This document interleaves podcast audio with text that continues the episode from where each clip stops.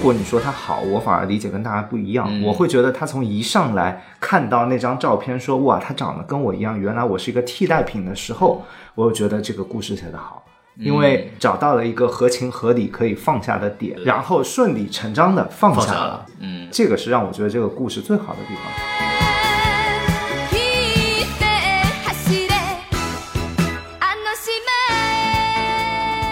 收听新的一集什么电台，我是龚老师。我是中队长，哎，今天中队长又来我们节目了，为什么请他来呢？今天这个电影啊，实在是太不寻常了，就是一听就不是我们电台能聊的片子。对，就是你们聊的片子老是下架，人家也不知道你们在聊什么片子。哎，对，我们这次聊一个就是国内最近上映的啊，对我们争取这戏不要把它说下架，哎，就不容易。今天聊那个情书啊，然后我们两个为什么特忽然突然想聊情书呢？是因为这个同档期你一个素鸡酒吧，这个就实在没什么可聊的，就是离谱他妈的。哎但是《素鸡》跟《情书》我有一个共同点，你说一说肯定想不到，这两个片子我都看睡着了。然后，但是他们看睡着的原因，很久以后我才明白不一样。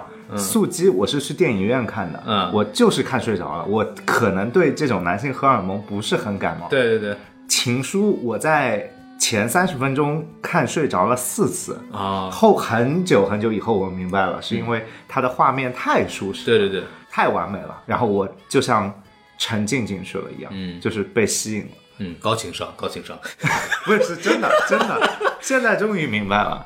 对，我我我其实没有，我速激这个系列基本上第八部我在电影院看的，而且在美国的那个中国大剧院，就那个非常有名的那个 Chinese Theater，IMAX，二十美元一张票，三分之二睡着了。我一醒来就看到唐老大在那推那个鱼雷，我当时就傻了，什么玩意儿？素九我觉得就没什么可讲的，然后大家可以去看一下什么郭郭连凯啊、大葱他们的做的吐槽这个东西。呃，第八部的时候，四年前的节目我们其实已经做过了，大家如果有兴趣可以去听一下。然后素九我们看完以后比第八部还要离谱，不给他们打广告了。我们来说一下，今天看《情书》，其实我还挺好奇，你是我们今年这一档是怎么看的《情书》？你是一个人去看的，我当我肯定一个人去看，我是三个男人去看的，哎呀，啊，我发现其实现场情侣看的很少。是吗？对对对，就是我看的是嗯十十点钟那一场，看完以后十二点出来，然后那应该情侣很多呀。对没没没好像看，很多都是什么闺蜜啊，然后或者是就是一个人的就比较多。哦对啊，因为我感觉情书不太适合情侣看，我觉得情侣看完以后哦就一定会引起纷争嘛，就是哎，我到底是不是你当年是不是前女友替代品？对对对对，这个片子因为涉及到什么，呃从新的角度来看，也涉及到什么啊？这个藤田树是不是渣男啊？这个二十年前还没有接盘侠这个词。对对，然后之后我们可以聊聊这个话题，我觉得挺有意思的，因为这个话题从男性女性角度不一样。对，因为我之前跟那个另外一个 UP 主切片计划聊过这个问题，因为她是女生嘛，然后她看情书跟我们看情书的角度完全不一样，包括男女生的角度也完全不一样，所以我说那我们也再聊一期吧，虽然是一个日式纯爱片，就这种风格的电影。但是中队长大家也知道嘛，著名的小布尔乔亚，对吧？对对对对，所以说我觉得他聊这个话题呢 还比较合适，比较合适。对，然后我们就大概说一下吧。呃，这部电影呃，一九九五年上映啊，这个电影应该很多人就比较喜欢看电影的这个人应该也都知道。当然我我其实最近是第一次看这部电影，对我跟很多人不一样。然后看完之后也是觉得惊为天人，可以讲。哎，这部片子其实我进电影院有一个很惊讶的地方，它竟然上的是原版，也就是说它上的不是数字修复版，就是说它的怎么看出来呢？不是修复不是修复版。我今天我很惊讶会有人有这种操作，我估计有可能他们人有坚持，他们说我不要数字修复，有可能的。就是你其实去电影院看，你会看到胶片它一滚的时候，它会有那种坏点，嗯就是有一个地方是白的点，这种、它坏点都在。但数字修复是什么原理呢？其实就是像我们现在叫什么分辨率一样，嗯它把你周围的点计算出来，把这一帧弄出来，把这个哦像素点修出来，这个叫数字修复版。所以数字修复版不会有它原来的那些 叫什么，就是颗粒感，或者是它以前那个伊士曼胶片，它其实是有色偏的，但是就是你会看到以前古早，比如说奥特曼，他人皮肤都很红。那个时候拍其实就是跟胶片这个东西有关的，但数字修复其实把这些颜色也修掉了，但是这一版情书它没有修，我很惊讶，我不知道是为什么。但是蓝光碟的情书都修了，所以你在网上看不到原版情书的。哦你只有走进电影院看的那个是原版情书。这个片子总的来说就是，就不管是哪个版本吧，去电影院看的肯定是没有错的，特别舒服。然后这个电影，呃，一九九九年其实大陆上映过，对就很多人都不知道。很多人都不知道。对，然后这个应该也是二十二一二年后就再次上映啊。呃，我给大家补充一个笑话吧，您说就是一九九九年的那个时代背景啊，就是我们。哎，就是岩井俊二的作品，不是还有《燕尾蝶》吗？《燕尾蝶》其实当时是要定在上海拍摄的，哦但是他没有办法进入中国，为什么呢？因为在一九九几年，嗯一看你这个大纲里面人物啊早恋，什么高中初中生谈恋爱，嗯不行不行，不让拍。他一看说这个导演以前拍过什么啊？情书啊，情书，我看看，嗯，早恋，不行不行不行不行，然后就燕尾蝶就沦落到只能去东京周围拍了。啊，很多人不一定看过，因为点讲的其实是来自中国的去日本打工的那些人，因为正好赶上这个八十年代末九十年代初日本的经济繁荣的最后的时期嘛。然后很多人中国人去日本打工，然后受到了很多各种歧视，主要是讲那些人的生活状态的这么一个片子。哎，所以想想九九年上情书还挺了不起的，还是早恋的片子。庄院长什么时候看的？第一部第一次情书？我是高三备考的时候，嗯，然后你考那个艺考对也？零几也零几年了。嗯，然后他有那种我们买碟的时候就有几十合一嘛那种碟，哦，好也日本著名佳作几十合一，然后啪点进去，导演一个个的目录，啪点进岩井俊二，嗯啪情书，啊，那个时候买盗版碟，就现在很多年轻人已经没有这个放碟的。对对对，那个时候就是什么小区门口会对对对对对有这一个小盒子，然后自己可以挑而且最恐怖的是，那个时候情书旁边就是什么沙朗斯通什啊，么本能。对对对对对就好哇，对，反正哎，那个时候就跟有点像更早年以前卖打口碟那种感觉，就反正挺有意思。那时候挑碟的时候，嗯，什么还有 DVD 九什么什么各种哦，是对对对对对，对，就说回来，这个电影目前豆瓣的话，其实评分八点九，基本上合理。应该是日本历史上最好的电影其之一的吧，呃就历史评价的感觉的话，呃，豆瓣评价最好的电影之一，对。对，然后应该也是岩井俊二最有名的电影，呃，是情书吗？从知名度来说或广度来讲，应该是我觉得，呃，那应该是情书。对对对，因为因为后面有燕尾蝶啊什么的，就是就其实你就得先看了，一般来说是先看了情书或者先看了那个莉莉丝什么的，然后才会下一步可能会看燕尾蝶啥的。我我反正感觉对的聊下来是这样，对的，对，应该应该是这样，而且这部情书确实票房也很好的，然后它曾经是韩国票房最高的日本电影，就除了动画片之外。哦，对，就那在日本电影界还是地位很高的了。然后这部电影的导演很多人也比较熟悉，野女俊二啊，著名的这个作家，对著名的作家，然后音乐人甚至哦哦哦，对很出名，他做做音乐什么的，对，然后导演，然后他的片子基本上都是自己做配乐的。非常优秀。呃，钟队长要不要给大家介绍一下？这个其实我们两个在这说了半天，大家可能听出我话中有刺啊，就我没有提他是一个导演，嗯，就是这个东西就好歹也拍了不少片子了，你还说对对对，也不是导演对，？是这样的，但我还是坚持我做片子的那个观点嘛，就是他的导演能力真的不咋地。导演能力最重要的一项，可能大家都都没有意识到，其实是呃看人的眼光，嗯，就是他会搭出这个班子。为什么小天生只给他做摄影师？嗯那段时间很少给别人做摄影师，也是因为岩井俊二的沟通能力好。嗯他很清楚怎么留住自己需要的人，包括说岩井俊二挑演员很有意思。你看《情书》里的演员其实都不怎么演别的戏的，嗯，之前也是，之后也是。岩井俊二他很喜欢用素人和有演演员的演员、嗯眼睛的那个缘就分。挑人比较会挑。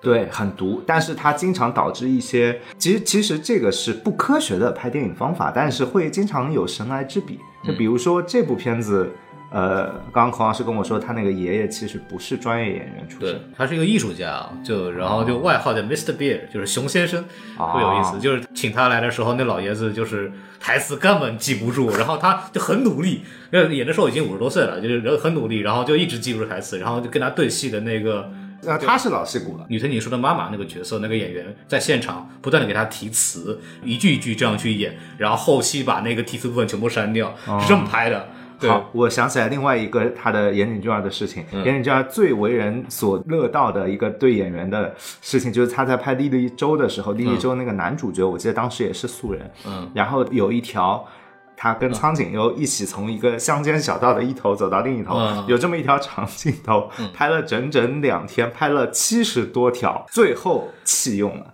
因为啊岩井俊二说拍的太烂了，那走路都不会走呗。台词说不好，但是其实我的经验告诉我，有时候是导演这一段设计的不好，嗯，他甩锅给演员了。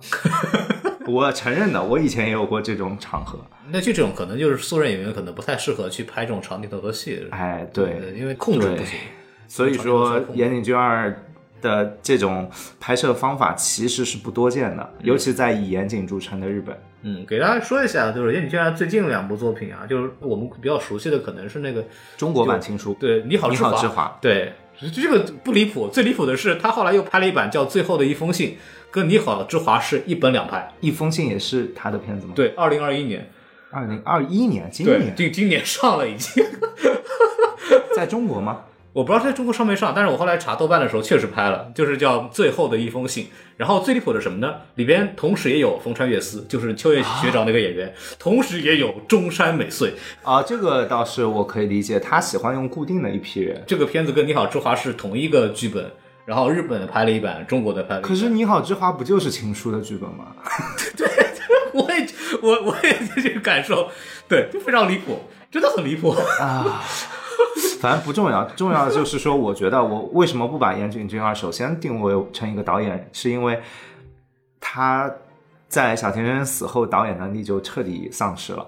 他找不到这么顶尖的执行之后，就没有办法靠自己的文学功底和音乐素养去把这个片子做出特点来了。他其实寻找了很多方式，比如说做动画片，嗯但是其实都没有成功。嗯，再给大家稍微说一下主演吧。然后首先呢，啊，我们非常著名的中山美穗小小姐啊，就同时演了藤井树和渡边波子。啊，有一说一，因为我看这部电影之前演得不错，是对演的非常好。因为我在看电影之前，我基本就没有去了解电影，因为我不想被其他的东西先带着跑，我就几乎对这部电影没有任何了解的情况下去看的。然后我基本上直到最后面，就是那个出租车提示，出租车司机说：“哎，你俩长得好像啊。”就直到那个时候，我才突然最终确定了，他俩确实是一个人。演的。对我觉得你人脸识别系统比我还要我很差，就是我对人脸认的是非常差的。然后，因为他们同时演了那个藤井树，就女藤井树和渡边博子嘛角色。他在声音塑造上，我觉得很少人会注意到语速和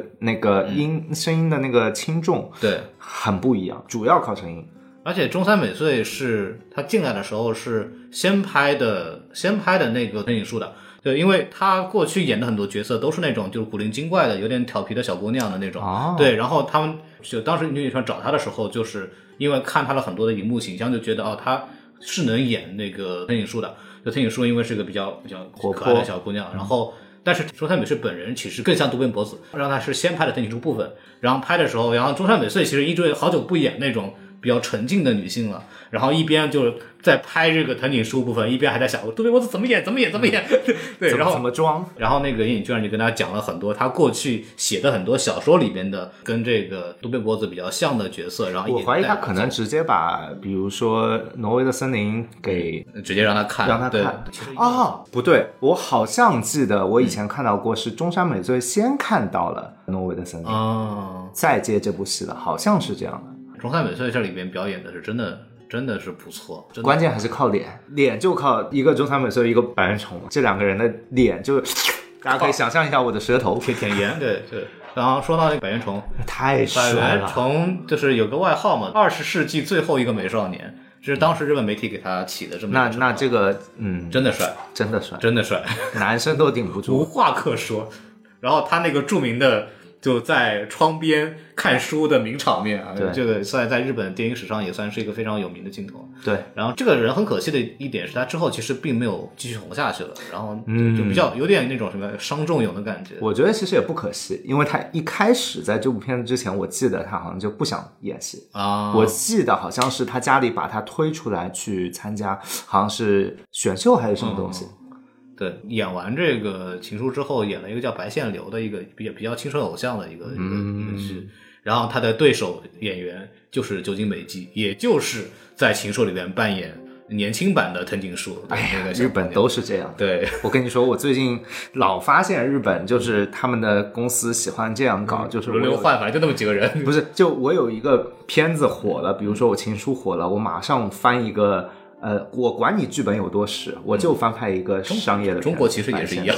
那比如最早可以追溯到那个时候，罗生门不是火了吗？嗯，然后马上找罗生门原班人马翻拍一个叫做《匪徒与美女》的情色片。啊，唉，他不是那种像什么东邪西毒，然后弄了一个东成西就那啊，个。类似这个概念，对对对对那个是因为那个套拍，本来就是会不会一就个项目？会不会百元虫就被这个白线流搞崩溃了？白说后来，然后也没红嘛，然后后来又涉及到什么打人，然后离婚，巴拉巴拉，反正就各种，就慢慢后来就说到这个事情，我们待会儿要提一个东西很，有可能很有一些文学系的观众会知道，叫做太阳族。啊，这个名词是日本的一个文学系的名词，就是所谓的残酷青春。你说的打人也好，呃，性暴力还是什么，都跟这个主题有关，也是岩井俊二很重要的一个主题。然后，呃，究竟美纪刚刚讲过了，就是那个小姑娘，就是那个小姑娘，真的最后那收到那本书的时候咧嘴一笑那个表情，就是哎就很可爱。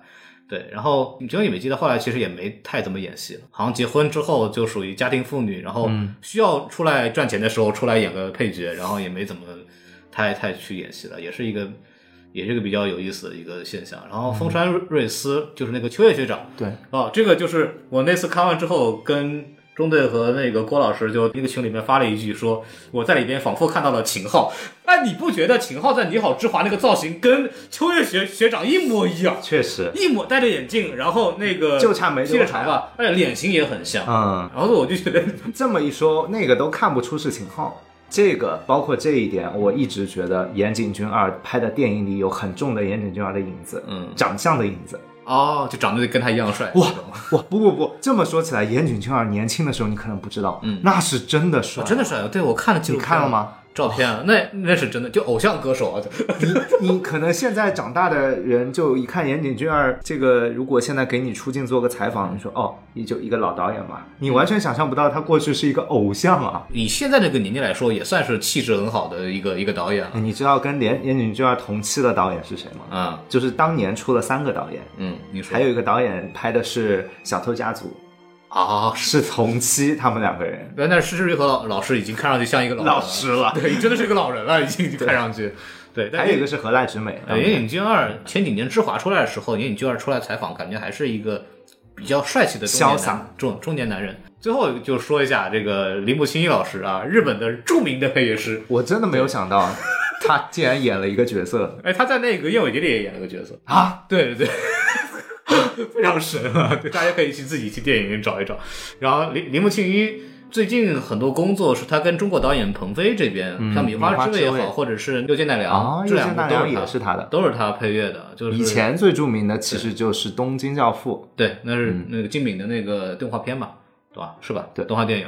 对，然后他在里边饰演的是南藤井树他爸，就是一开始葬礼上就是大家来喝酒，就就就那个老老爷子啊，就那个老爷子，对。》。岩井俊二对日本的音乐圈是真的很熟，嗯尤其是他跟小林武史后面一直合作，他每次都找一些非常顶级的日本音乐人。就找来拍戏是吧？竟然竟然找来拍戏，我也是哎 服了。很服气吧？那主演跟大家说差不多了吧？给大家稍微介绍一下这个电影，毕竟这个时间隔得太久了，很多人也对他们不是很熟悉。现在就聊一聊呃关于电影本身那些东西吧。就是这部电影其实大家最大的一个感触，肯定还是就是很动人嘛，还是很动人嘛。啊、我最后看完以后眼眼睛差点湿了。那就说明还不够。钢铁直男啊，你很难。我看我我我你你你湿了眼眶的可多了。哎，这个钟队长，你可以聊聊吗？就是就湿都已经湿了是吧？就是我当年其实看啊，我对这个我就是觉得他们长得很好看，呃，拍的很好看，但是没有特别大的情感上的波澜。嗯，可能我小时候是没看懂，还是觉得还是就是觉得完全看懂了，不可能没看懂。我甚至觉得这个剧情单薄的就没有任何的嗯可以猜的地方或者可以想的东西。但是我就是觉得是一个标标准准的好看的电影。我我是哪里打动的？首先是好看的地方，这个大家应该都有印象。最经典那个桥段就是图书馆里边，这是百人虫，这是女生觉得好看的地方。那个风一吹，人又没了啊，帅哥又出现了。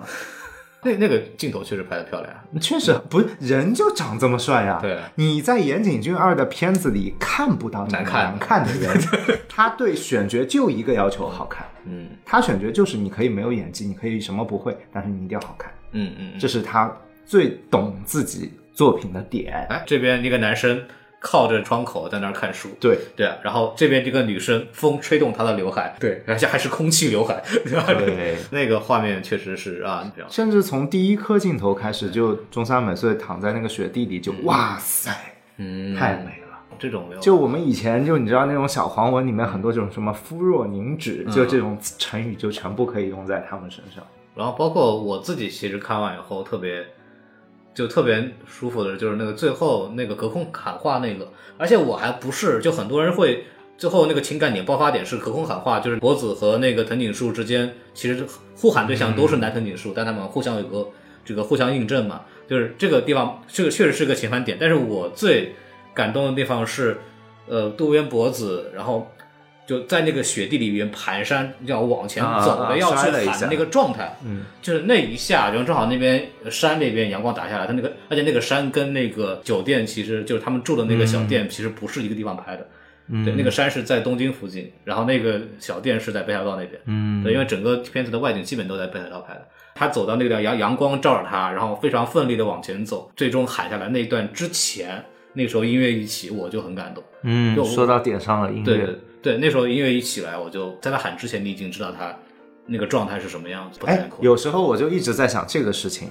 我觉得大家对打分这件事情的，我一直有一个态度啊，如果你要打分的话，我建议每个人看完片子之后睡一觉醒过来打分呃，，确实是，因为打分这件事情它是一个理性的事情，嗯，你可以要么这个时候马上转发朋友圈，嗯或者跟群里说，哇，这个片太好看，你们一定要去看。这种是我觉得马当下对对对宣泄情绪。但是如果你被这种他片子里的这种情感影响了。你的对这个片子的判断的话，那给他打分会不会稍微有点不科学？我不跟别人比，我就跟燕尾蝶比，我觉得情书虚高太多了，嗯，不科学。我觉得音乐这种东西啊，就是一个推情绪的东西。而啊对，而且音乐也是人家做的，人家确实也厉害，对啊，不得不讲对啊，所以我 一直就是屌的不避讳说他音乐好啊，就是很会推情绪。然后中山美穗，我最后那一段就是他自己在说，他觉得他自己是一个替代品的时候，那个就以表演的时候那个表情的控制是是很动人的。这些点都是让这部电影让你来看完以后，就是情感是比较容易能够被。而且就是岩井俊二还有一个好的地方，嗯就是一定要表扬的地方，就是他这一代人呢，没有以前日本人那么沉重。嗯，就是日本其实一一共要讲的话，你所有的日本电影绕不开两样东西，一样原子弹，一个是泡沫。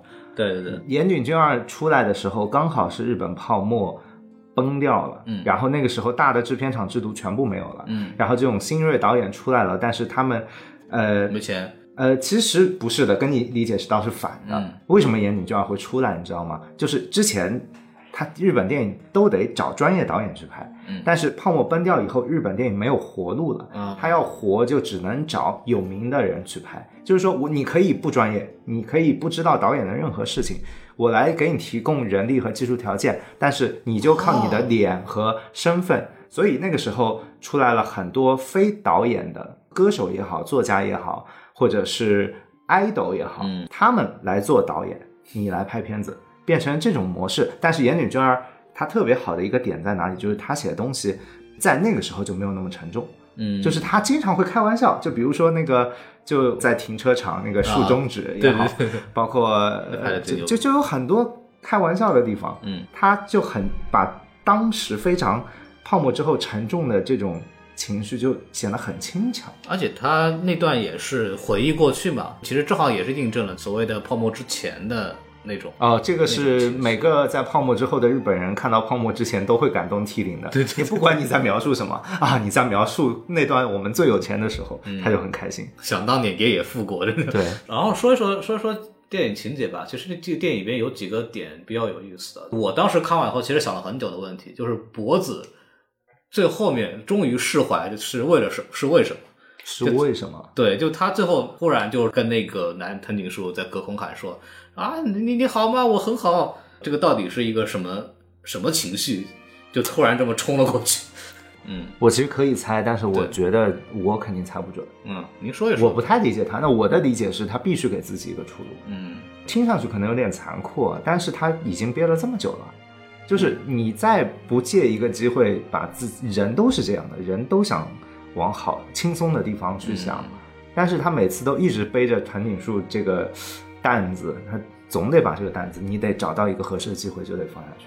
嗯你不放下去，你永远这么沉重的过日子吗？不可能的。但你觉得这个故事里边就什么什么情节让他就最后这个片子，我一直觉得啊，他如果你说他好，我反而理解跟大家不一样。嗯我会觉得他从一上来看到那张照片说，哇，他长得跟我一样，原来我是一个替代品的时候，我就觉得这个故事写得好，因为这个女人找到了一个合情合理可以放下的点，哦，明白了，对然后顺理成章的放下了放下了，而且整个过程就是他把自己的情谊也尽到了。嗯然后什么每个人也没有做错什么东西，嗯，我就觉得这个是让我觉得这个故事最好的地方，就是它很真实，它没有说我给你塑造一个非常伟岸的男人的形象，嗯什么如果是这样，最后你要怎么让脖子放下？他放不下的，这么好男人，我为什么要对呀、放下对呀、就是因为前面的那个点，嗯，让大家看到哇，他好惨啊，小姑娘在那边就看到就哭了，我不能原谅他。他应该就是跟藤井女藤井树不断的书信往来，然后看到过去对他的回忆之后，慢慢的就越来越意识到，哦，我其实就是就替代品的那种是那种真的就是这样。对，然后最后其实他喊出来，观众也轻松。嗯大家其实最后明显不会，我觉得啊不会有人在真的最后说哇，这个男人是两个女生 share 的吧？不会吧？大家都会觉得这个男生是更属于藤井树的吧？对对对啊，而且最后最后，所以他那个喊话就特别有意思，就是两个人其实都是对着男藤井树喊的，但是因为那个女生叫藤井树，其实形成了这样一个反而的呼应，而且用的词是同一套词，但是互相是能回答上的。反正我觉得这个文本上设计的还是比较有趣的，就比较巧。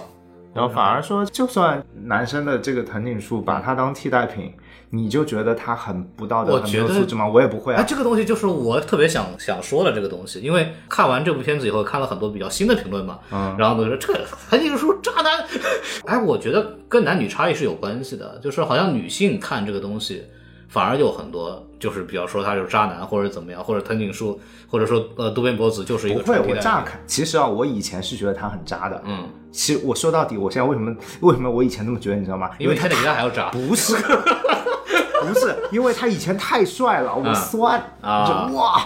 这种我说你左手一个中山美穗，右手一个酒井美纪，你 我我我好酸啊！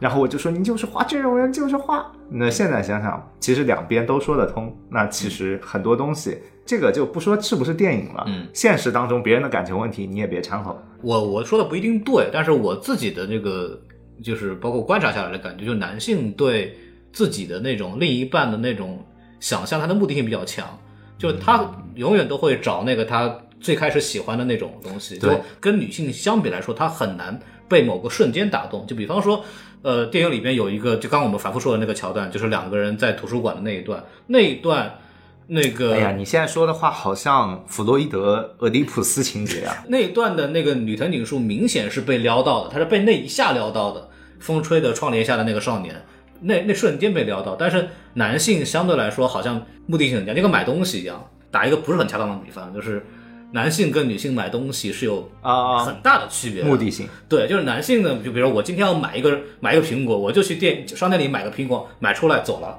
但是女性更多的是我是来逛的，我可能来买个苹果是我起始的这个一开始的这种动机，但但反但是我到后来逛了一圈，我可能苹果没有买，买了一堆东西。对对对对。他可能是这种这种感，但这个不是物化，这个就是一个思维方式的一个比较但但是我其实觉得这个问题，就是你是不是把脖子当替代品，这个问题本身不成立，嗯因为其实，在每个人谈恋爱的过程当中，你碰到的后面的人，肯定有前任的影子吧？不是影子已经不重要对了，因为你到时候跟他在谈恋爱，你是跟后面的人在过日子，对你管他有没有前任的影子呢？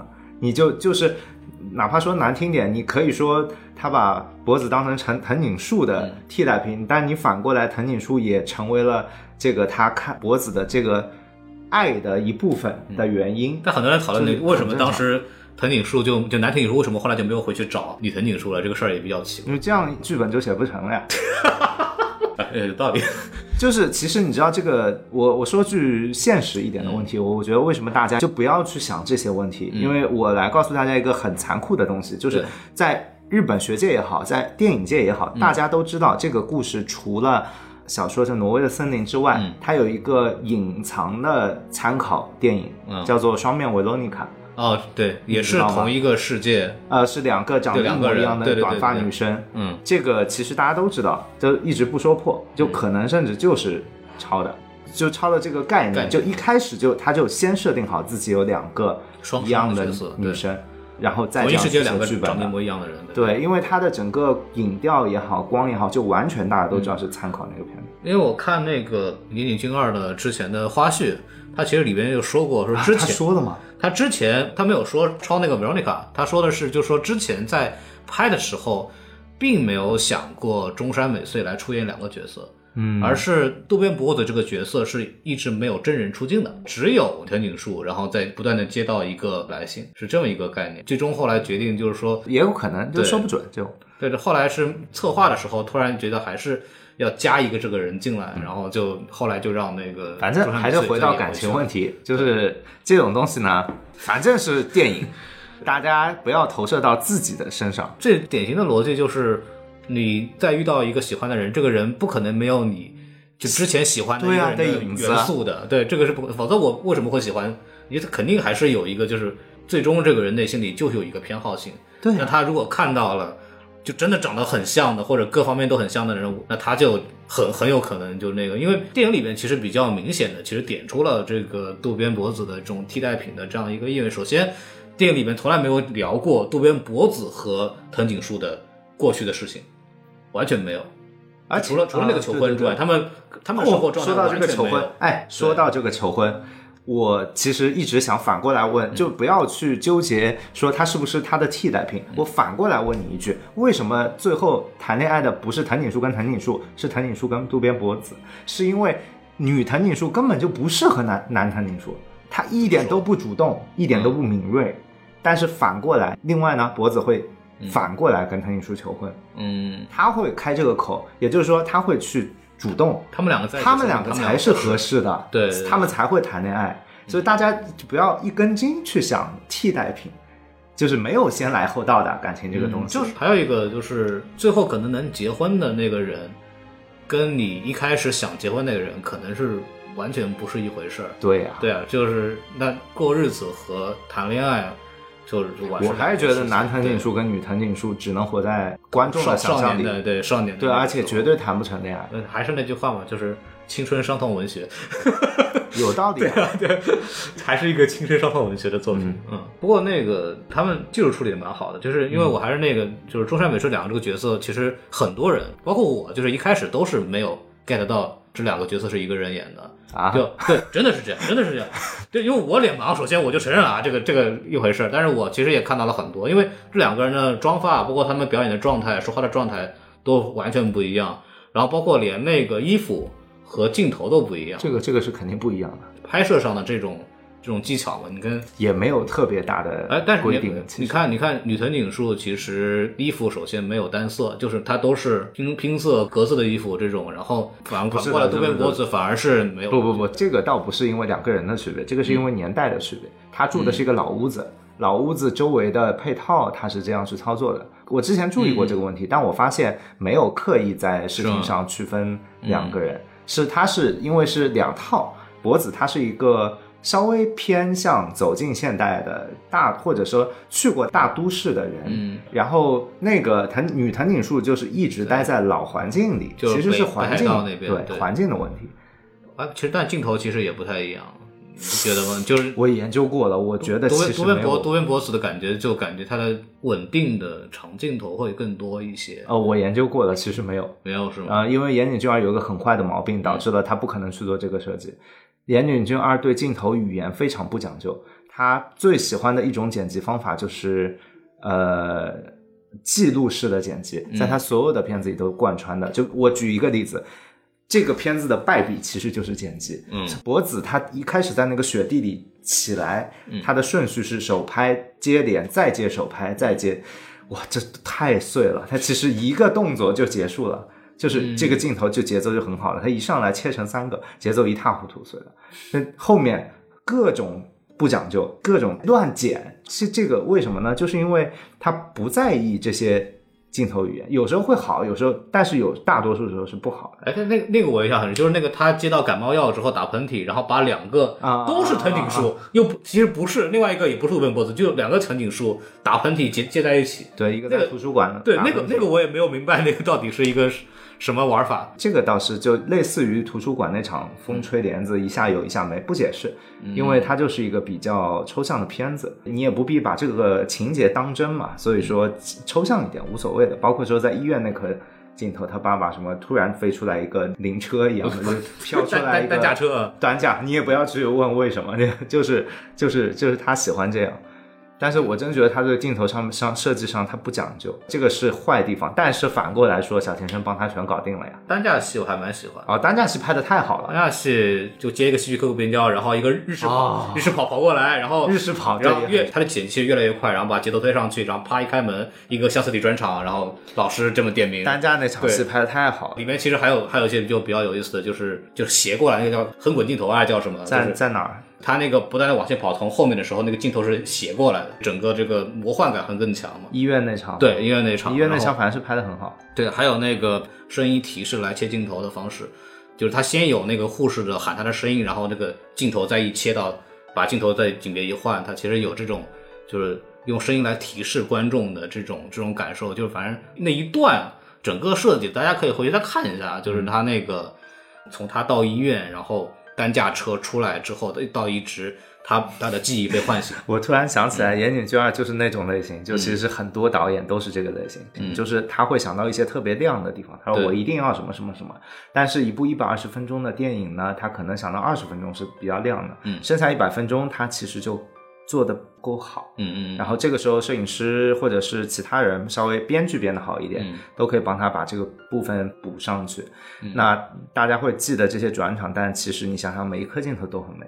嗯，这个就是铺基本的东西。像他想的那些东西，其实说实话不难。嗯换成别的导演，我怀疑也能设计出来。嗯然后他在现场的操作模式，我其实不太喜欢的原因是，现在没有办法这样操作。就比如我是一个、呃嗯。有名的歌手，我突然做导演了，我不知道怎么用镜头，我就要针对两个人怎么拍。哦，两个演员有一个东西区别很大，我可以告诉你，嗯。粉底的色号，你说你 这个是真的区别你。说脖子和那个藤井树，哇，我看了半天镜头有什么设计，服化道的设计，看完之后我就有一个总结：两个人肤色是真的色号不一样，啊，然后其他没有那种整体性的套路。岩井俊二他不太考虑这个东西，他现场是怎么拍的呢？嗯，你给我来一个全景，来一个近景，就这样，就是各个角度来一遍。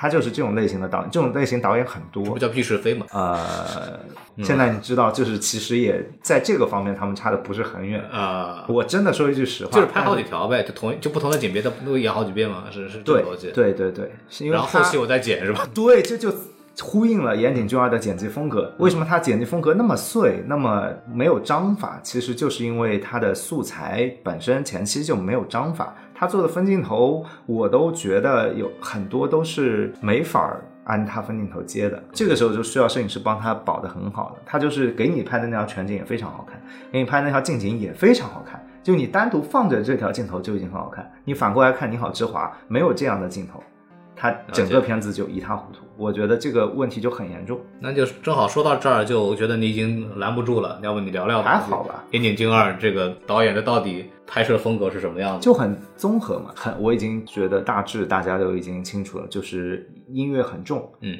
然后演员要美，啊呃，剪辑很碎，嗯，然后呃，主要靠摄影，就是那聊聊吧，摄影摄影咋了？他他，而且这种主要靠摄影在今天已经做不到了，因为你没有这种摄影师了，嗯。他这个摄影师已经死掉了，嗯。他们那一批电电影制片厂，也就是我之前说在那个经历了泡沫之后就彻底崩掉的那几个，当时日本叫五大电影公司，嗯。五大电影制片，呃，反正就是日本的电影院模式是，比如说一个大公司、大制片厂，它下面会包养一批电影院，最早是这样的，也就形成了五大电影，所谓那就是早期好莱坞模式呀，就是在是吗？新好莱坞时期，就是在六十年代末，昆汀那个《好莱坞往事》其实讲的就是同一个阶段，就是在大制片厂要崩没崩、啊那个时候，然后那个时候老板波兰斯基那帮人才开始起来，也是大片厂制度的瓦解之后，哎，对，法国那边是电影新浪潮嘛，啊，就对那个时候是新浪潮，对，对，然后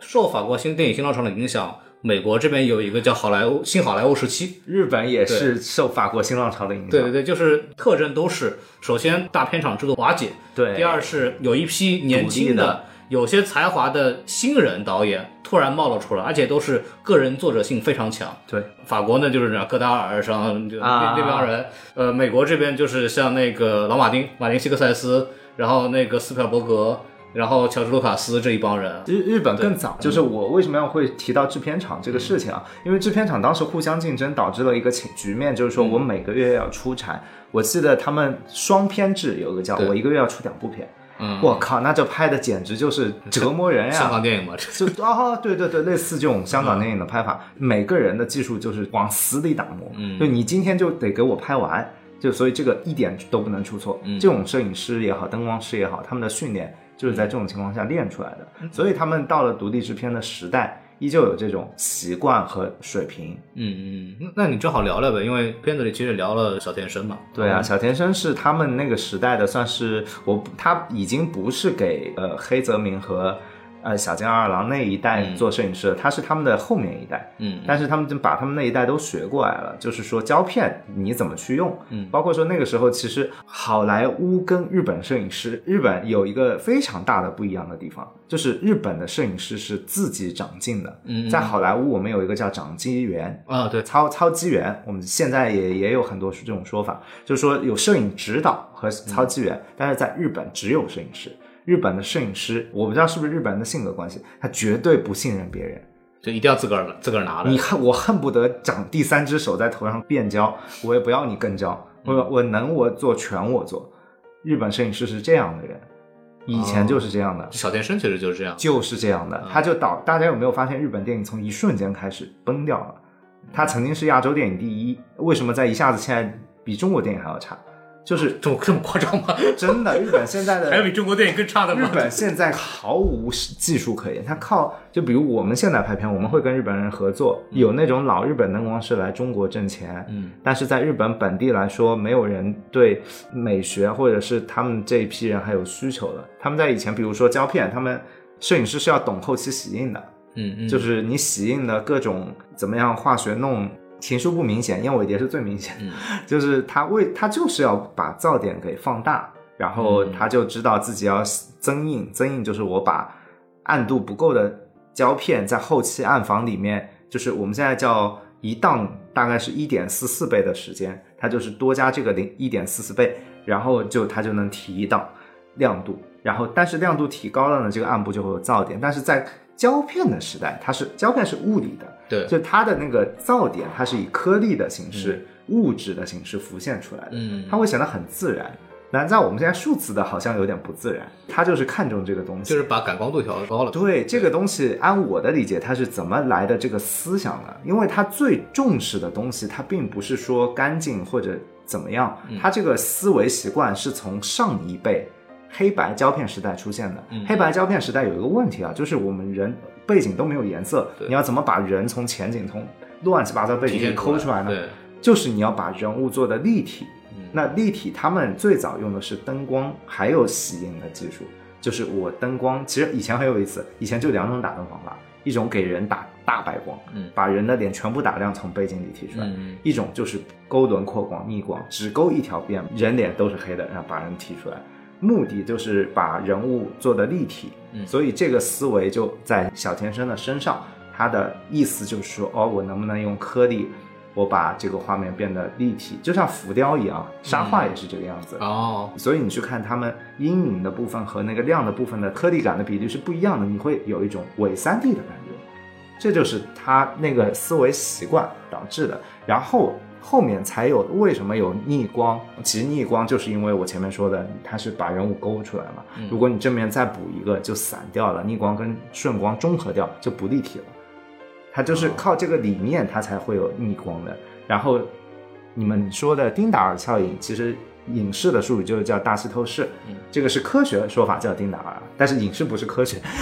然后大气透视也就是放烟饼嘛，烟饼也就是为了就是空气中自带一些颗粒感，对对，它能把光束做出来哦，真的很很漂亮。而且它有一个隐藏的好处，就是也是坏处，就是看你怎么用。就是你打逆光的时候，你散开这个烟饼，你看到这些白的之后，它相当于加了一层柔光，嗯，因为它会在这些颗粒当中反射，最后反到人脸上，人脸不是纯黑的。说到这儿，我都怀疑，就是后期的，就是因为国产青春片可能就在上个十年反复的使用，就是你会感觉是不是都是跟情书学的那一套东西？但是没学对，他少了这块烟。你好，之华最大的问题有两个地方，一个是白墙，嗯，他白墙把不该反的光反的一塌糊涂，还有一个就是没放那块烟，就没有做对这两件事情。他其他都在模仿小天生，但是就没有找到那个对的点。因为我们过去吐槽一系列这种国产的青春片，都有一个就是黄色大肉光，还有就是那种动不动搞逆光，然后把那个人弄过来，然后湾偶像片是对吧？暖色逆光啊，对，走歪了那个属于走路子路子走歪了。我都看的时候感觉是不是当时都是导演都是跟情书那个哦，那还有一个原因，我我都没有在我的视频里说，因为这个原因太偏门了。嗯但是这个原因是很重要的，就是这个跟胶片数字有关系。嗯胶片的宽容度我不知道，我好像前几天看了一个人视频，他说胶片的宽容度比数字低多少档，我一人一下子傻了。这些人现在大家学的都是这样学的吗？胶片的宽容度是非常高的。宽容度的是什么意思？Photoshop 有这个东西，就是从最暗到最亮当中，这个介质它可以识别出几档。哦，就是说，其实胶片是没有这种分档的，因为胶片宽容度太多了。大概如果我们现在，比如说我们现在习惯说自己的摄影机好，我可以识别每个层次可以识别出什么二十档，已经算特别高了，什么十八档正正常，十六档正常，胶片大概有几十档，就是就是特别每个层次的光都特别的细，因为它是物质，它不是数字计，算，它不是因为数字的话，它其实是提取信息嘛。对，对对那个是直接靠物理去记录的，所以胶片有这个特性，也就导致它一束光打下来，它会把光在每一个反光点上的层次都很细的切出来，不像就什么是不好的机器？什么不好的机器就是单反，单反为什么说这个机器好也不好？这个机器它最不好的地方就是它没有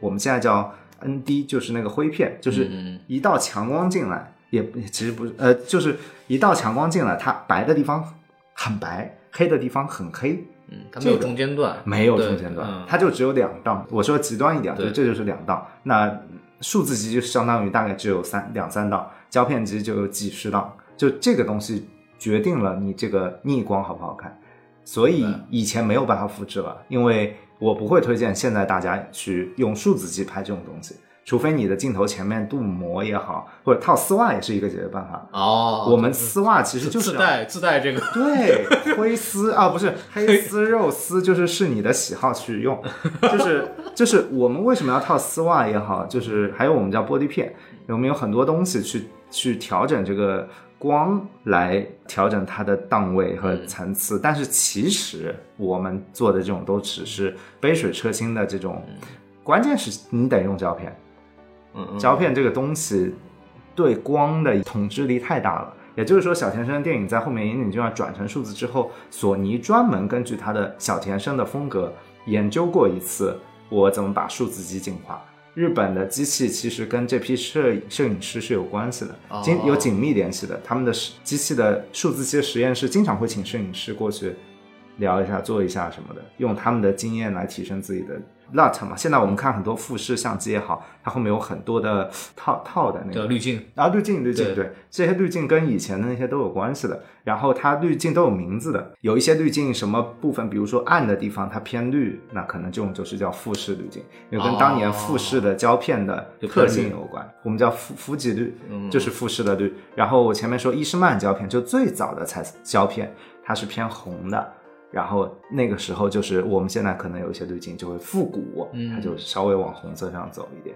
那个时候红黄不分，它那个胶片的特点是红黄不分，你看到的红是偏橘的，黄是偏红的，就是有各种原理的。其实不是说我们现在这这么草率的东西，都是跟暗房有关的技术。所以说，日本在设备这块发展的非常好，嗯也就导致了它当时的摄影也世界级摄影没有之一。就日本的摄影不是日本最好的，日本的摄影就是当时是世界第一摄影，就是这样。哎，小小田生他有没有什么就是就固定的一些特特征式的用法？就呃有有些你一看就是他的，就是就是燕尾蝶，燕尾蝶是最顶尖的日本摄影，嗯，呃，已经不是教科书了，是圣经。就是燕尾蝶这个电影的灯光和什么已经无敌了，就已经没有办法有人说我可以拍一个比这个电影摄影更好的片子。比较明确的是强在哪里？就是我觉得啊，我总结下来啊，就是对硬件的理解，嗯就加上自己的追求，他从来没有妥协过。你看我们现在，我出去给别人拍个照，嗯，我给女生打打个逆光，我就不补正面光了，他马上出来说白起这样臭脸。小天真不会的，小天真从最早到后面，他一直在勇于尝试。你看他情书没有这么重的风格的，但是你看他后期的作品，一个比一个重，而且不走回头路的。最牛逼的就我们怎么说？我为什么做视频，我总是很多东西说不了？因为其实任何一个行业，我觉得金字塔顶上的永远是很少的人。小先生为什么好？我就算说了，大家也你可以去学，但是你回头会被会挨骂。就比如说你用他这套去给女生拍照，你就是会被骂。但是其实这套要靠后期拍出来脸都是黑的，对，这这套要靠后期，因为嗯就你没办法在现场给女生看效果。小田就比如说他到后面就是我就用太阳光，就像我这次做视频，我其实一个灯都没有打，我连板都没有补。当然我也没有烟啊，我家里穷，然后我就动一点机位，动一点机位去找那个太阳的位置。小田生到后期拍摄，他就是我们说最牛逼的灯光是什么？就是零灯和一灯，就是不用灯，嗯或者只用一个灯，这个是最牛逼、最牛逼的灯光。就是他到很多时候，他后面的片子只用太阳，就在那边找太阳。内景的话就打一个灯，嗯那个灯的位置、高度、伞的面积什么的，剩下补烟、补水，靠水汽、烟气去达到那个光影的平衡。比如说在《世界尽头呼唤爱》，它的遗作嘛，就直接用剪影，用整个画面的构图、色彩去做。哇塞，那个时候就是大师境界那他其实用了一个太阳光，然后用其他东西把人的轮廓给勾起啊！来，还有镜子，对对对。嗯用镜子哦他就不打灯，打灯是一个，我现在每天看 B 站，有有时候也不知道该怎么说，打灯教学有没有错？当然没有错，因为你不可能从零跳到十，对对你必须零一二三四五对七八，大概到七和八的时候，你开始意识到灯其实不必要那么多，开始减，减到最后九就是一个等，十就是不用等。嗯，但但是从结果上来说，零和十是一样的，都不用等。明白。你怎么去跟别人解释这是十，这是零呢？就没有学过十的人，他只会只知道零，他以为你是零。尽管我看 B 站大家都在学灯光教学，但是好像都在说零一二三，嗯，到四的都没有。我就觉得有时候大家是不是应该不要看上网了，就是自己找一点实践啊也好，或者是从成熟的作品里面去看，不要看教学视频。都有一些过程吧，我觉得，就首先得把基础的东西得学会了，然后再。但是零一二，三不需要那么多套呀，有一两个人说就够了呀。嗯，因为零一二三比较容易能容易能看到结果的不同，你你有没有觉得这这个还有一个原因是现代审美的观不同吧，我觉得这个也是要要要亮要白要平，啊，对对对对对对对对对对对对对对对，这个我你别说我我真的要吐槽，每次给男生拍完照片，都会有女生跟我说，哎，你拍的真好看，给我也拍个照吧。我说别别别，我求你了，我给你拍，你肯定说不好看。啊。现在的审美真的就是单一化。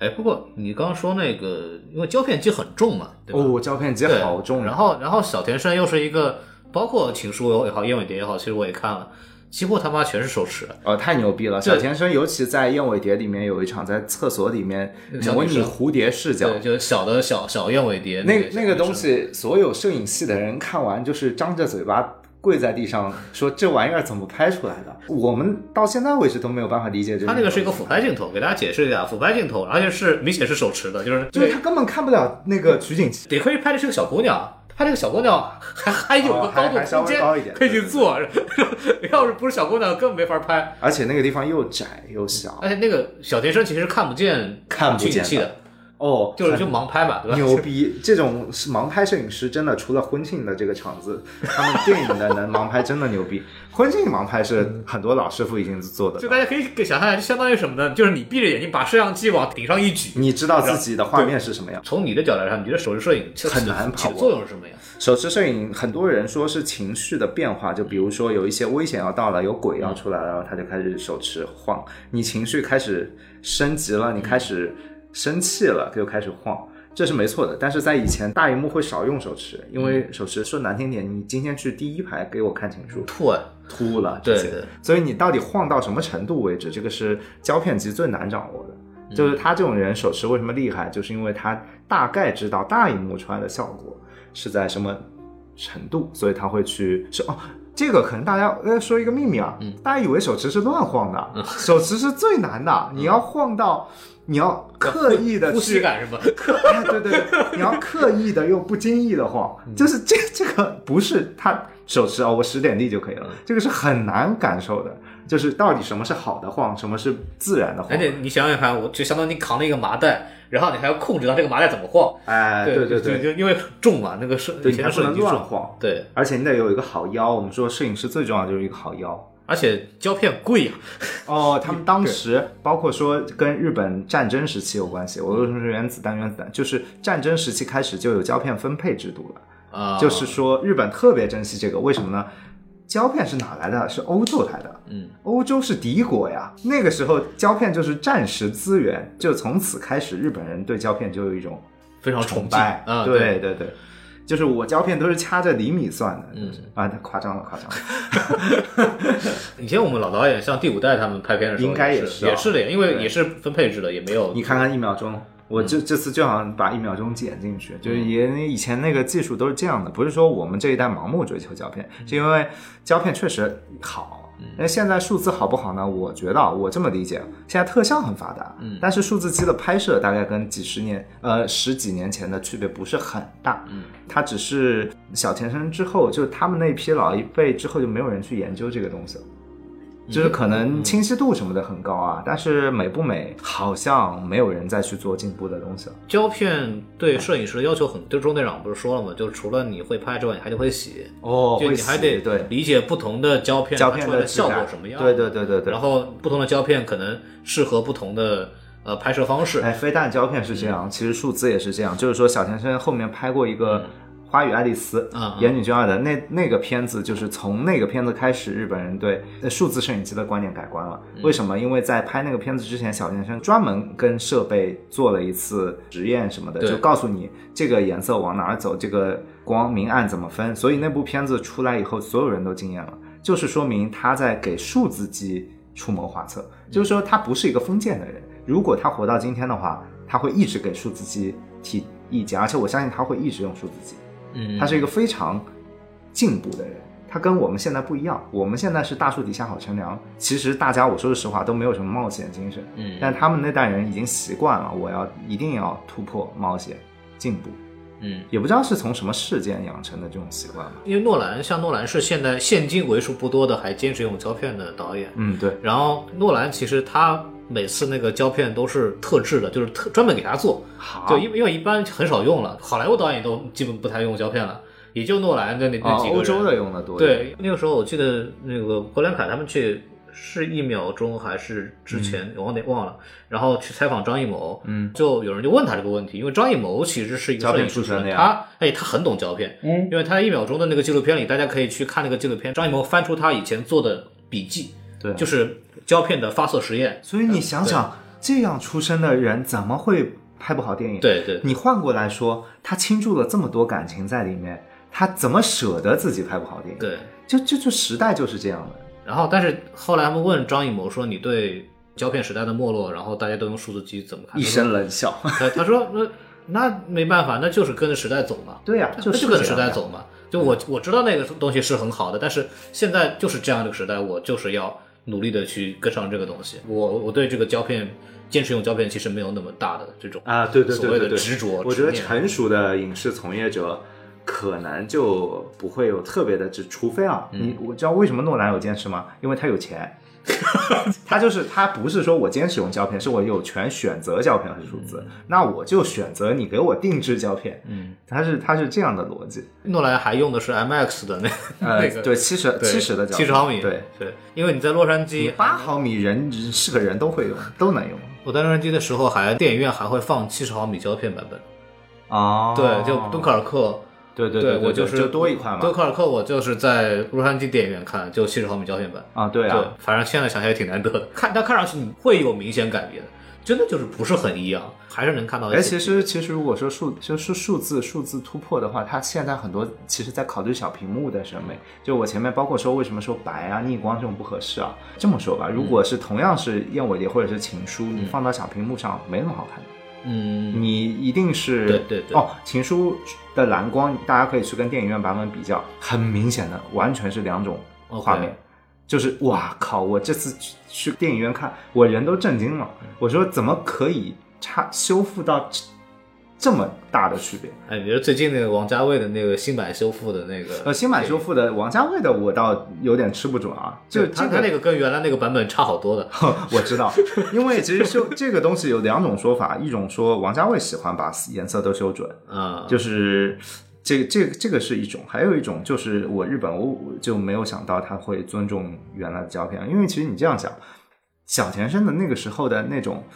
呃，我们说那个时候技术落后吧，颜色都不准，色差。但其实它就是在设计的时候就考虑进去了，对把技术啊、把颜色不准这个技术的缺点也考虑进去了，变成了它审美的一部分。嗯嗯嗯，你所以你现在把它的这个点修复，与与此同时就等于使它的没那味儿了。对呀、特色就而且可能走偏掉了，因为它可能就利用了原来胶片说伊士曼胶片红黄不分的特点，让你发现那个藤井树的家里最典型的那一场那个玻璃厂，就是嗯。在你第一次看到，也就是我睡着那个点，玻璃房和那他在那个秋叶学长啊，秋叶学长在那边那边摇玻璃转玻璃的时候，那一片红黄不分，就、啊哇，就整个就舒适到了极致。如果你现在来拍，红是红，黄是黄，就没有这么柔和对，，而且那个时候整个色调就是就是那个偏红偏红黄红黄一点而且点，它也是爱情戏，跟那个又暖。因为情书其实大部分的情况都是冷光的嘛。它分的，它分过去、现代。少年时期的那段爱情的时候，那个是最最暖的那个时候，对对对反而就是现代时期的时候，只有在玻璃房，就是两个人真的爱情部分的时候，那个很明显跟之前那个凄凄惨惨切切那个感觉就不太一样。对的对，他还会用色调来去做这样的一个对的一个一个一个区分，也算基本的摄影技巧。对。对。然后后面就说什么低机位啊、手持嗯。啊，其实就是他为了追那个逆光嘛，就是逆光，太阳太阳总会在高的地方。呃，因为它逆光这样比较明显，对吧？哎，低机位就是硬接那个太阳光，嗯。然后手持也是。迎面迎面而来。对，手持也是。硬上，你太阳一直在动的，嗯。尤其是冬天吧，应该啊，好像是冬天动的快了，我我不记得。了。对对对，然后你你你总得一直动，他就懒得动了，你就一直手持呗，你就手持跟呗。而且手持是最适合岩井俊二的，嗯，岩井俊二他不是镜头剪了碎嘛，然后机位多，然后你手持就有一种纪录片的感觉。嗯，岩井俊二，我觉得他有一种独特的美在哪里，是别人一直没有意识到的。他跟小田生有个化学作用。小田生手持，他碎剪，他拍出一种记录的感觉，呃，就记录的感感觉会给人一种真实的观感。但是他写的故事，你仔细去看，都非常的骚，就是非常的不现实。对，我觉得岩井俊二最大的魅力就在于他把不现实的东西拍成了真实。嗯，让每个观众感觉到哦，那个电影情节是有一种真实的观感。这个是手持也好，包括别的一些东西也好，它因为你刚刚一直说颗粒感，包括整个逆光，其实逆光和颗粒感其实给人一种梦幻感很强。嗯不会的，不会的，还是那个原因，就是人眼它是有那个动态的档位的。嗯嗯嗯，呃，我们现在有这样的理解，逆光打下来人脸会暗，对对对。但是是相对脸和光的。嗯。其实你每天都在现实里看逆光的人，对对对。你没有这种意识的，因为人眼会自动调节。对，它会去动态平衡的去调对对对胶片就是因为它的档位特别多，嗯。所以你看着其实它是非常柔和的，嗯。就是包括说，其实它也是通过一些方法调节，比如说你太阳太强的时候，它会套丝袜或者加我们叫 ND，就是减光片，嗯，这样你的人脸没有那么夸张。啊，它也不打不打不用打灯，但是就整个就很柔，很很就接近于你在现实社会中看到一个逆光的人的样子。对，这才是自然写实，不是不自然是什么意思？就是有一个逆光了，嗯，你还去正面补一个光，这个跟你哦日常看到的是不对的。为什么？日常我们没有一个人拿着一个灯到处给别人的脸，嗯跟别人说话的时候，我还给你补个光，没有这样的。但会不会出现，比方说，就我不打这个正向的光，我在摄影机拍出来的那个东西反而不是真实情况下看上的光，然后我得打一个正面光，综合这个来让这个脸看得更像一个人眼动态平衡之后看到的效果。啊、这个反正就具体见仁见智了。就反正逆光这个东西处理好了，它不会不自然。真正不自然的是正面那个光，嗯，那个光是平时我们很少见到的。对，因为我也在网上看到另外一个说法，就是就那种逆光的这种拍法，我在后面打一个打一个光啊，然后造那个逆光现象，然后我在正面再给一个光。啊，这个有一点离谱。这个怎么说呢？你看机也呃也我也说了，这这个必须你根据胶片这种东西才行，嗯。你必须给烟，对。你不给烟，你确确实人脸黑的不行，嗯。你还就这个时候你会想到我在正面补一个光，明白。但很多人怎么补正面这个光也有讲究，像我说的放烟，烟是一个反光，嗯或者你前面有水或者怎么样，水汽可以反光，你看因为你就要很多次下雨的，嗯雨就是反光，我自己拍片我就不打灯。我就靠太阳光，然后我拍雨戏，嗯，然后这个时候光就揉开了。哎，不过这个情书里面还有很多血系，啊血液反光，雪地是最好的反光板，对对对太柔了。然后甚至还有就是最简单一个东西啊，大家可能九八成我们现在的同学打灯就跟我们以前老老厂出来的这个我们的经验不一样。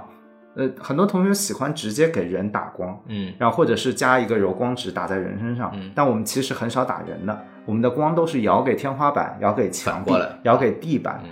我们去找一处我们想要的颜色和材质的反光，把那一片反光反到人那边，嗯，那个才治，那个对，那个才合理，嗯就是它是反射光，它就很舒服，哦。这种逆光就补的正面光就不会很硬了，嗯就这个也是有关系的，学问还是很多的这个东西。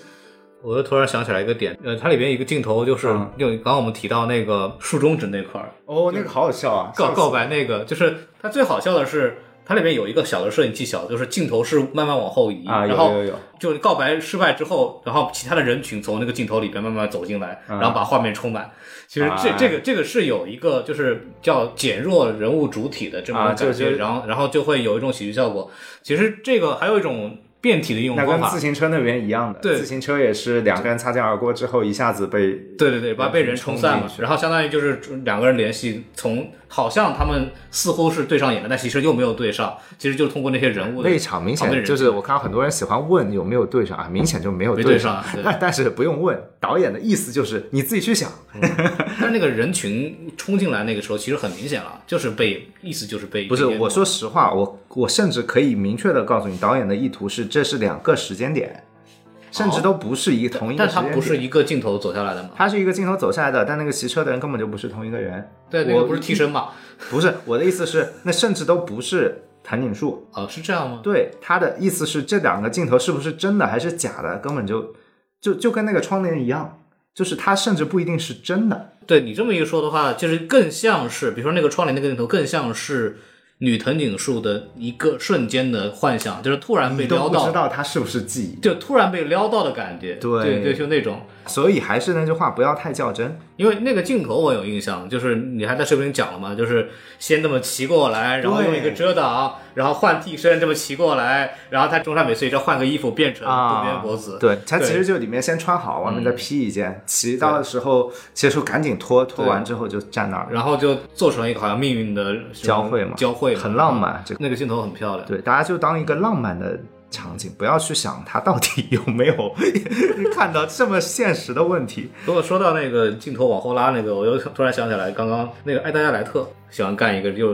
忘了是交车相安还是热血警探，都是你看，然后就一个人往前走走跨栏，然后后面那个胖警察然后追过来，然后正常情况下，如果按照正经的拍法，就是要把这个就追击西边的紧迫，那个时候镜头应该跟这个胖子继续往前走，然后那个镜头他是不跟的，然后就看这个胖子走进镜头，然后。很费劲的翻过墙，然后越跑越远，越跑越远，然后那个镜头就是不动。嗯，其实也是一种反向的，就是我往后走的那种拍法，然后就喜剧感就出来了。这种点其实它跟那个表白那场戏的这个镜头后拉把人放进来，其实是用了同一种的方式。岩井俊二就是很幽默嘛，我就喜欢岩井俊二幽默的时候，我最讨厌岩井俊二煽情的时候，因为我觉得岩井俊二的煽情不好。嗯，为什么呢？就是嗯、呃年纪轻的时候很容易被这种东西迷惑。对，但是其实你仔细想一想，《情书》还好啦，岩井俊二在后面的一些片子，尤其是《莉莉周》，是我最不喜欢的。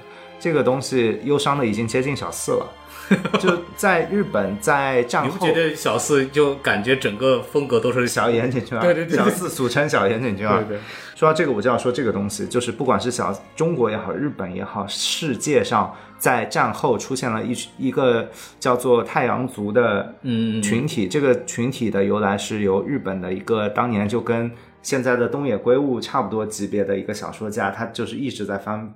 他的小说一直被翻拍成电影，然后他写的一直都是残所我们现在叫的残酷青春。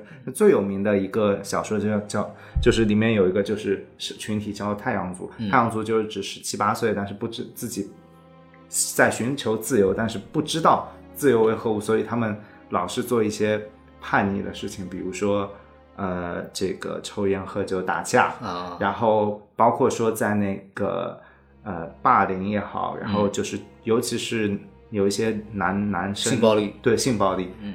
啊，对这个东西很突出，所以在言语就要稍微偏后期一点的，或者说他的小说里，其实你可以明显的感觉到这个气氛，但是这个东西很复杂，就是它在全世界都都有，然后它的问题在于它描述的这群人，小说、电影的原来的意思，我是要去抵制这群，就是我在呈现年轻人的这种状态给你看，社会应该警醒了，但这个是不对的，这是不对的，嗯。但是年轻人看了以后觉得这个好酷啊。嗯，觉得哇塞，这电影拍的好有感觉啊，然后就开始效仿，也就导致了太阳族电影在日本曾经一度被啊封禁掉。但是岩井俊二的后面的片子，尤其是《弟弟手》，我非常不喜欢，就是他没有说对，就是当时那个哎我又忘了那个叫什么，那，还是那个女生，就是就是反正呃那个苍井优，对，苍井优就是苍井优演的那个女生，就等于是被胁迫了那个卖媚淫，结果大家都在讨论哇，这个男主角的这个青春好好酷啊，这个电影拍的好浪漫，就这这个已经走远了，不是浪漫的问题，这个这个走远了，就是电影说到底，它是一个思想的东西，嗯。就是想法超越一切。你演你就要拍的画面再好看，你再音乐做的再好，你思想就是我我不是说正，我不是说正，我是说你传递的东西开始值得怀疑的时候，你就不是一个好导演。嗯。就是这种状态明显是要值得怀疑的，就是年轻人的这种状态，就你怎么能去说把它美化的这个？这个其实很多的个人的导演其实都有这种，他可能本身的审美或者怎么样，他的能力很强，然后他会他拍一个现象，会把这个现象浪漫化。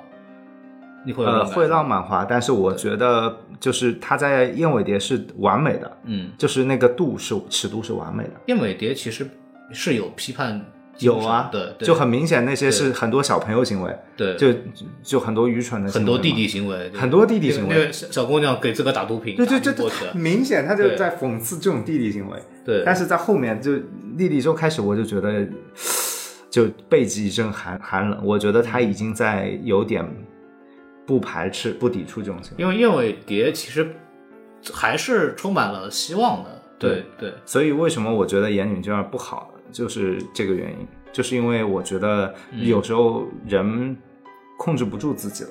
就是我拍了几部好的片子之后，我可能就收不住了。它有一个细节，就是言语就要跟日本的影评圈关系很差，嗯因为学术圈关系很差。首先，我客观的说一句，他的电影确实不是导演好，就是音乐，我说了，音乐好，摄影好，所有的辅，所有的人在演演员也好看，演员也好看，对。他的言语重要的特长就是交际好，所以他把每个人都协调在自己的身边。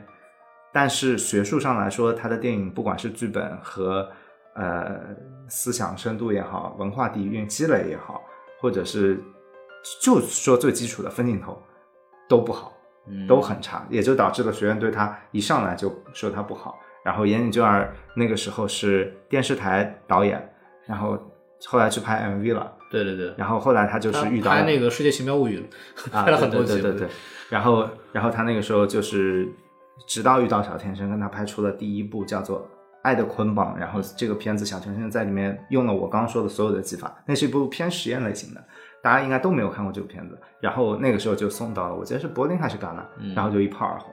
呃，所以说他其实还是小说写的更好。他是把很多电影是拍完之后，然后把它变成小说。后来他的副导演就拍的比他还要好嘛，副导演是谁啊邢定勋这样，啊，那确实也是个小天才。《夜影君二》感觉就是他把青春伤痛文学算拍的比较好的一个导演。拍的应该说日本比他拍的更好的导演就没有了吧？嗯，这个类型上，在而且他的片子，其实我们说就现在讲好像啊，好像是一部文艺电影什么样，但其实他的电影很商业。非常商业，对标准的商业电影。看完那个《燕尾蝶》，我觉得操，这个也太牛逼了。但《燕尾蝶》确实是牛逼的地方，商业文艺同时拉在一起了，对，我就很很好看啊，就是很好看，剧情又精彩，对紧凑还有就那个磁带做假钞啊对那那条主线剧情都很好看，完美。《燕尾蝶》就是商业和文艺还有还有还有动作戏，还有血腥这暴力场面，该有啥还有色情是吧？该有的都有。对该有的元素也都有。对对，情书其实也是它中间那段学生时代呢，有很多就是娱乐性很强的情书还是证明了对嗯他的剧本好，故事好。你想啊，这么巧合的一件事情，对是个人都会觉得啊，什什么破故事，他能够就一点点讲的你认同他，就很不容易了。你说我班里有两个人，一男一女叫谭锦书，他们谈恋爱了，你说这种东西，你说怎么可能？太扯了，对吧？对，但是他就是靠一点点一点点走，就是他就是做通过一点点写信，然后两个人慢慢的这种，包括最后那个反过来画是那个田景书的那幅画，啊也是最后那一下突然给你弄出来，他整个情绪铺垫的安插的就就非常好，很细，很细很小，很就很好，就每次走一小步，就渐渐的就就就舒服。藤井树和渡渡边波子其实有一种，因为长得是一样的嘛，然后他其实如果把他们两个合并成一个的话，你会发现他们两个如果是一个人的情况下，跟南藤井树的这个情感联系更舒服瞬间就 就就拼凑而成。也对啊，一个人补完了前半生，一个补完了后半生。就其实有一种就是一人两面的，或者是双重人格对对对的感一种对一种感觉，整体性就很值得玩味。我我其实觉得啊，还有一个稍稍的误区，稍微想说一下，但是我估计很多人可能接受不了。嗯就是到底作家在写故事的时候，会不会先想好他要表达什么，再去写剧情呢？我觉得是绝对不可能的。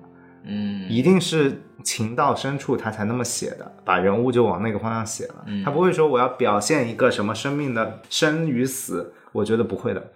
所有的就是创作者对于这些东西的观念都在自己的感受或者经验里面，他不会总结成一个教条。所以如果是总结成这样的东西，你看到他应该是一个哲学家，而不是一个小说家。哎，不过这里边情节包括他父亲的死，这个嗯你觉得它的作用是什么？干什么用？我觉得没有什么作用。我觉得就是他在觉得这个人的，比如说我举个例子哈，就是我觉得一个人的组成就包括了爱情和家庭。嗯我觉得不可能他缺少当中任何一个环节，除非他是一个孤儿，那么他会有自己的一条路线。那既然如此，他的家庭一定是有作用的。就是女藤井树父亲这条线，然后包括男藤井树的死亡，就里面其实有很多，就所谓生死的关系，其实跟感情是没有关系的。它里面有很多很多面，我觉得是这样的，，对就是这个世界上所有的东西都是有关系的，，对，但是不是必然有关系。所以它不是一个大家很多人认为是一部纯爱电影什么的，纯爱电影是宣传的口号，打了点。对，但其实我觉得不是，包括前面一个点还蛮蛮现实的，那个藤井树死了三年，然后他父母其实已经不在意了。嗯，对，就是第三，你看他爸就想到说啊，其实表面上只是装的那么忙碌，实际上他根本就为了跟跟他一块一块儿喝酒。包括南藤你说那个母亲的表现，也远比渡边博子要冷静和释怀的多。就反而只有渡边博子那个人是还很在意，就藤井树的死亡。啊，这个就说的好残酷啊！因为怎么说呢？因为长辈他已经活到一定程度的时候，他意识得到我前面说的那个事情，就是说我必须走出来了。嗯，对，我我我剩下的时间也不一定多，我必须走出来了。年轻人可能说放不下，他是因为有资本，嗯，就像我们说诺兰可以，他有时间，他说我他自己就可以觉得说我可以再去想念他、纪念他一下，我怎么样怎么样，跨不过去就跨不过去了。年轻人大概没有这么重的压迫感。就可能到后来就是比如说工作一忙或者怎么样一种，很多事自然就对就就放过去了。对，但你说到底有没言语这样有没有在一表现这一层呢？我觉得是没有的，因为现实里就是这样的，嗯他只是把一个事情写出来了而已。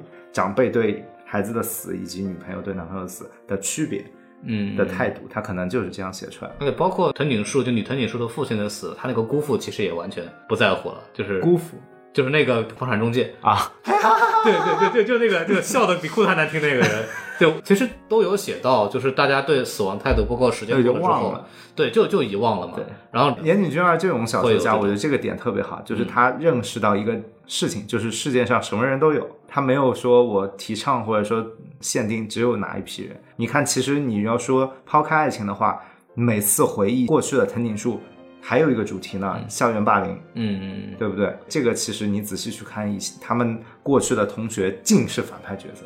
对，而且最后那个情节就是男藤女树转学之后，女生回到学校，然后男生的桌子上有一个花，但在日本的文化里边，就我们也是死了，对，们也是，就我我们还没那么明显，他们就是黄白的菊花往那一放，然后那个女藤女树很难受，把把瓶子一摔。其实啊，这么一说，好像跟前面那个车祸好像有点联系，这个情节。电影里边，其实除了爱情之外，很多的情感都有，包括不同年龄段对生死的这种态度，包括那个他的爷爷，也是分钟嘛，也是也是一种，他儿子当时没有没有救活，然后他他孙女，我这次一定要把自己弄回来。我是这样理解的，呃，如果这样说的话，会显得这个东西很重生死。但是我觉得，只是因为生死这件事情我们看得太重了，所以我们在写东西啊、拍东西的时候，一旦涉及到这个东西，呃，会记得特别清楚。对包括我自己也是，每个人都是对于周围的人的死会记得特别清楚，所以我们无意识的就会流露出来，但并不代表我一直在思考这件事情。嗯，我只是把我想写的故事丰满一点，就是这个故事还有其他各种组成部分。我觉得，比如说《情书》，也没有特别注重任何一个环节，它就是讲了一个有限的篇幅讲了一个故事。这个人物周围什么都有，就是也有又有家庭，又有回忆，又有什么爱情。许多初恋懵懂的青年，只是因为爱情是最新的、最上头的那个情节，所以大家会特别去关注。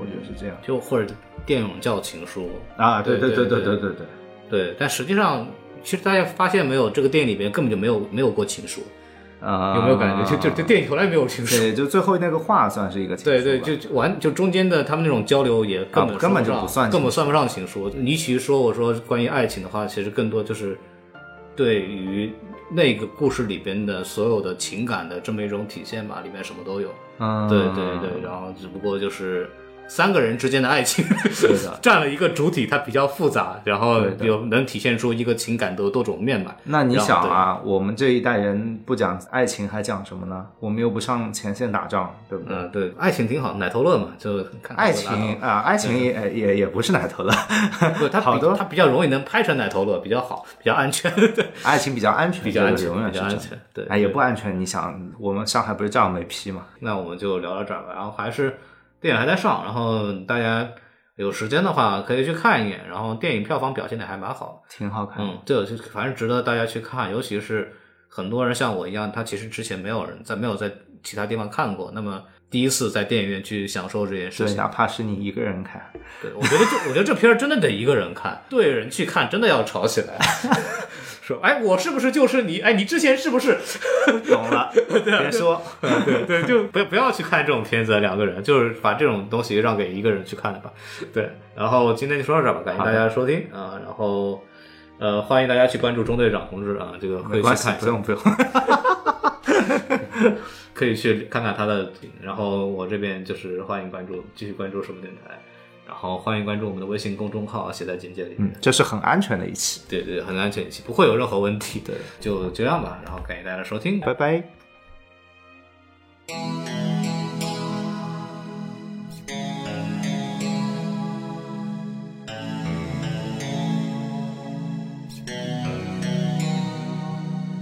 莫名我就喜欢你，深深的爱上你，没有理由，没有原因。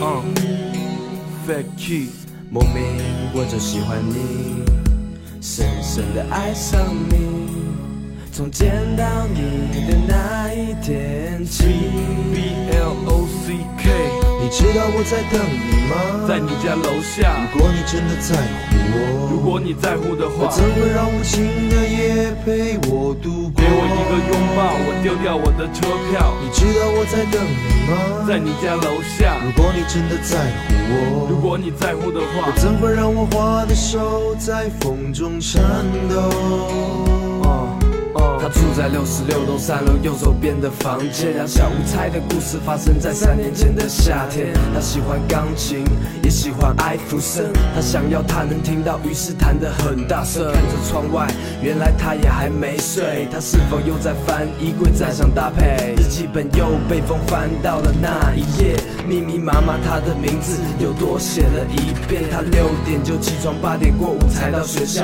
他故意迟到，假装在走廊刚好碰到。他今天没看到他来做客检查。他昨晚楼下球场放的发夹，希望他捡到。六月的高考伴随夏天的风，朦朦胧胧的他，他也懵懵懂懂。收到的成绩单已经决定了方向。拥挤的月台，手里握着往北的车票。你知道我在等你吗？在你家楼下。如果你真的在乎我，如果你在乎的话，怎会让无情的夜陪我度过？个拥抱，我丢掉我的车票。你知道我在等你吗？在你家楼下。如果你真的在乎我，如果你在乎的话，我怎么让我花的手在风中颤抖？他住在六十五栋一楼左手边的房间，两小无猜的故事发生在三年前的夏天。他不爱传球，也不爱香蕉哥，爱跟着窗外他轻声轻轻哼着。他看着窗外，他也还没睡。他是否觉得无聊，也需要一个人陪？书本来去的书包不动的只有情书和两张过期电影票，一直没被阅读。他拖到七点四十起床，每天都迟到。还好这时候和他刚好在走廊碰到。总不做 for that。for that 课间操，昨晚球场捡的发夹正好放回他书包。六月的高考伴随夏天的风，朦朦胧胧的他，他也懵懵懂懂收到的成绩单已经决定了方向。拥挤的月台，手里握着往南的车票。你知道我在等你吗？在你家楼下。如果你真的在乎我，果你在乎的话，怎么让无情的夜陪我度过？给我一个拥抱，我丢掉我的车票。你知道我在等你吗？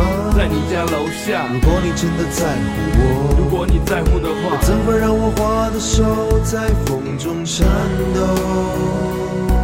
？My girl，喜欢你。My girl，已经深深爱上你。My girl，知道你也在乎我。My girl，我会在你家的楼下等你，有种莫名的感觉，我喜欢你。总是在夜里会突然想到你。Can you be my girl? Yes. Yes, you can be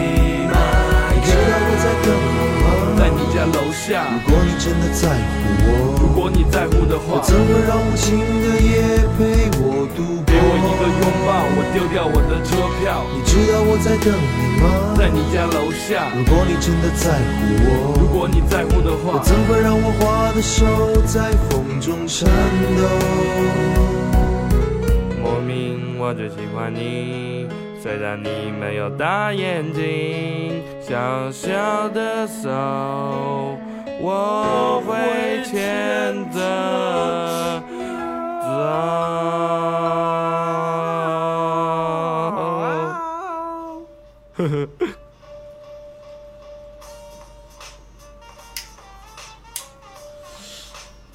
哎 Key，哎，我的有没有这个和声调过中音？